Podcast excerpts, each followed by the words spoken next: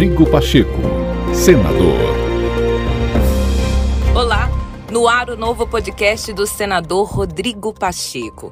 Acompanhe as principais ações do presidente do Congresso Nacional. Nesta terça-feira, 9 de novembro de 2021, o presidente do Congresso Nacional, Rodrigo Pacheco, concedeu entrevista à Rádio Itatiaia, direto da Conferência das Nações Unidas em Glasgow, na Escócia. Acompanhe. Presidente do Congresso Nacional, senador Rodrigo Pacheco, do PSD, está aqui em Glasgow, na Escócia, para participar da COP26, a Conferência da ONU para Mudanças Climáticas. E hoje é um dia do debate sobre a indústria. E o senador Rodrigo Pacheco vai fazer a palestra de abertura daqui a pouquinho. Bom dia, senador. Obrigada pela entrevista. Bom dia, Edilene. Um prazer falar com você. Quero cumprimentar você e Tatiaia pela cobertura da COP26, que é algo muito importante. É importante que as pessoas conheçam também a razão de ser e a Rádio Tatiaia cumpre, portanto, um importante papel nesse sentido. Parabéns. Muito obrigada, senador. Um debate que é prioritário aqui eh, na COP está relacionado à não emissão de gases poluentes de efeito estufa. Qual é o posicionamento do Brasil, inclusive em relação à regulamentação do mercado de carbono, que é a pauta principal dessa edição do evento? O que eu percebo é que, até que enfim, há uma consciência verdadeira de mobilização em torno dessa pauta de preservação do meio ambiente. Isso vem não propriamente só das instituições de governos ou de legislativos mundo afora,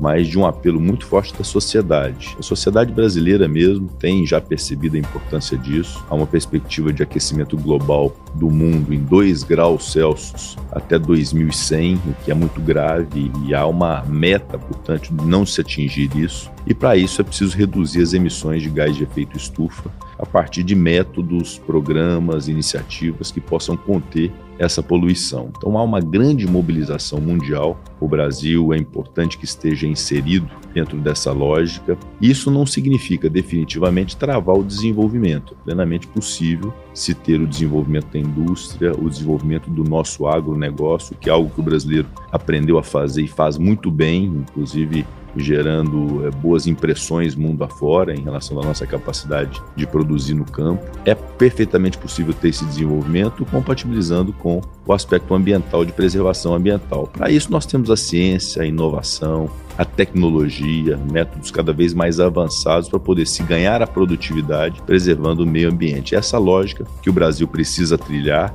há constantes e importantes avanços do Brasil referentes a energias, por exemplo, a nossa energia limpa de hidrelétrica, de solar, de eólica, biomassa, precisa e tem estimulado isso, mas nós temos ainda um problema, que é o problema do desmatamento ilegal das nossas florestas. Esse é um problema principal que é identificado pelo mundo, que gera uma imagem ruim do Brasil e é preciso uma mobilização nacional nesse sentido para se conter esse desmatamento. Então, pontos muito positivos estão sendo discutidos aqui. Eu tenho muito boa expectativa de que o Brasil possa melhorar a sua imagem através de iniciativas que sejam concretas. O que pode ser feito em relação à contenção do desmatamento? É necessária alguma nova legislação ou apenas enrijecer a fiscalização? Nós temos leis, inclusive uma lei, a Lei 9605, que prevê os crimes contra o meio ambiente. Temos uma Constituição que determina a única possibilidade de crimes de pessoas jurídicas através é justamente essa possibilidade do crime ambiental. Então nós temos legislação, temos certo rigor sob o ponto de vista legislativo.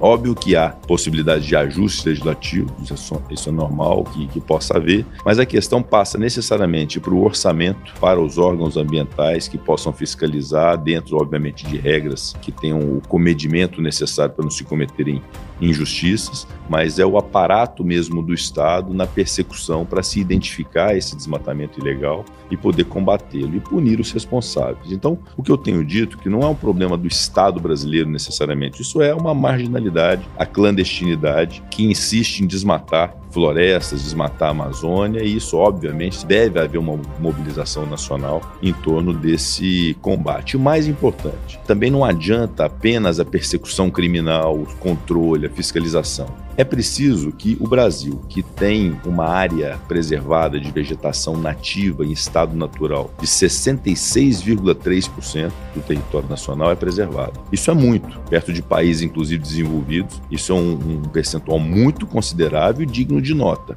É muito importante que a população que viva em torno ou inserida numa floresta, ela possa ter o estímulo da preservação. Isso significa dizer que as pessoas no Brasil que têm dificuldades as mais diversas, inclusive muitas passam fome, exigir que essas pessoas que estão na floresta possam preservar a floresta, é preciso ter o estímulo necessário para isso. Por isso há projetos, há iniciativas de se demonstrar à sociedade que é melhor preservar a mata do que derrubá-la e elas terem então estímulo inclusive financeiro para essa manutenção. Então um programa nesse sentido que eu tenho absoluta convicção que o Brasil vai se inserir nele, que é o pagamento pelos serviços ambientais, isso é inteligente porque mobiliza a população, mobiliza as comunidades em torno da preservação ambiental, porque sabem que vão viver daquela mata preservada. E para isso é muito importante, que talvez seja o ponto de maior controvérsia na COP26 ou nas relações internacionais e diplomáticas entre os países no que se refere a meio ambiente, que é a controvérsia entre os países desenvolvidos e os países em desenvolvimento. Os países desenvolvidos passaram por um processo industrial muito longo, já muito antigo, conseguiram aumentar a renda per capita, se industrializaram.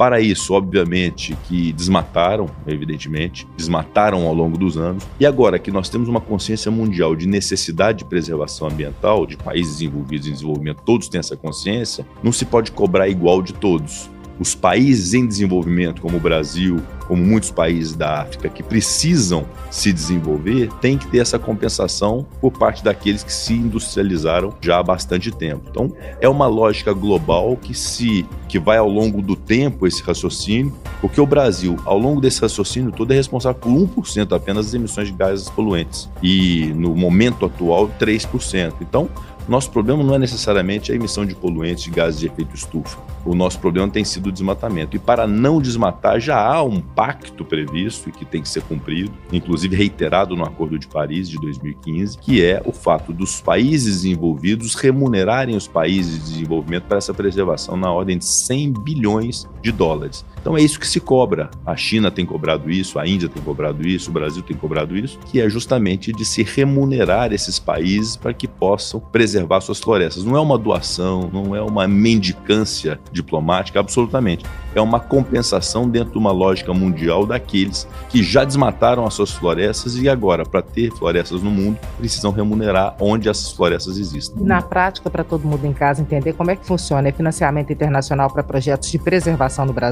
por exemplo? Exatamente. De várias formas isso pode ser feito com os organismos. O Brasil é um país muito organizado nesse sentido, há instituições muito avançadas nesse sentido, inclusive instituições financeiras, instituições de fomento. Então, a realização disso, colocar isso em prática, não seria um problema. O problema tem sido a consciência dos países desenvolvidos de que tem que se cumprir um acordo que foi firmado e remunerar os países. Argumenta-se que o Brasil não tem cumprido com sua parte em relação ao desmatamento. Mas é, eu considero que, embora haja uma realidade, eu, eu, não nego essa realidade, eu tenho dito, inclusive nas reuniões bilaterais que tenho feito aqui na COP26, que nós temos um problema mesmo de desmatamento ilegal na Amazônia e em outras florestas e que nós não concordamos com isso, estamos trabalhando para poder evitar isso. Mas há um argumento de que, por conta desse desmatamento, não se cumpre esses investimentos para países desenvolvidos. Mas, na verdade, de 2004 a 2016, nós tivemos boa evolução no combate ao desmatamento e, mesmo assim, não foram feitos os investimentos. Então, esse argumento talvez não possa ser utilizado, até porque fica aquela coisa que nasceu primeiro o ovo ou a galinha, né? Nós precisamos dos investimentos para poder ter a política pública de combate ao desmatamento eficaz no Brasil. Para que esse dinheiro de fato chegue para o Brasil, tem que ser assinado um novo acordo aqui, reiterando que foi assinado no Acordo de Paris, tem que ter um documento, algum momento específico, como é que vai ser? Não necessariamente. O acordo já foi firmado, há isso já pactuado, o Acordo de Paris celebra isso, inclusive,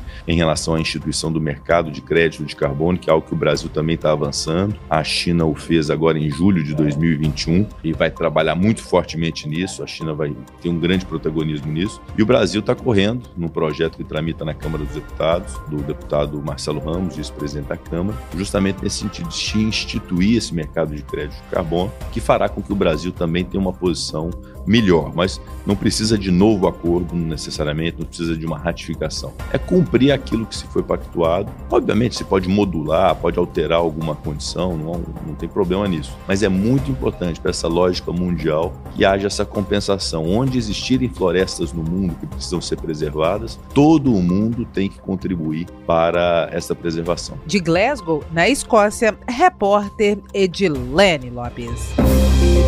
Rodrigo Pacheco, senador.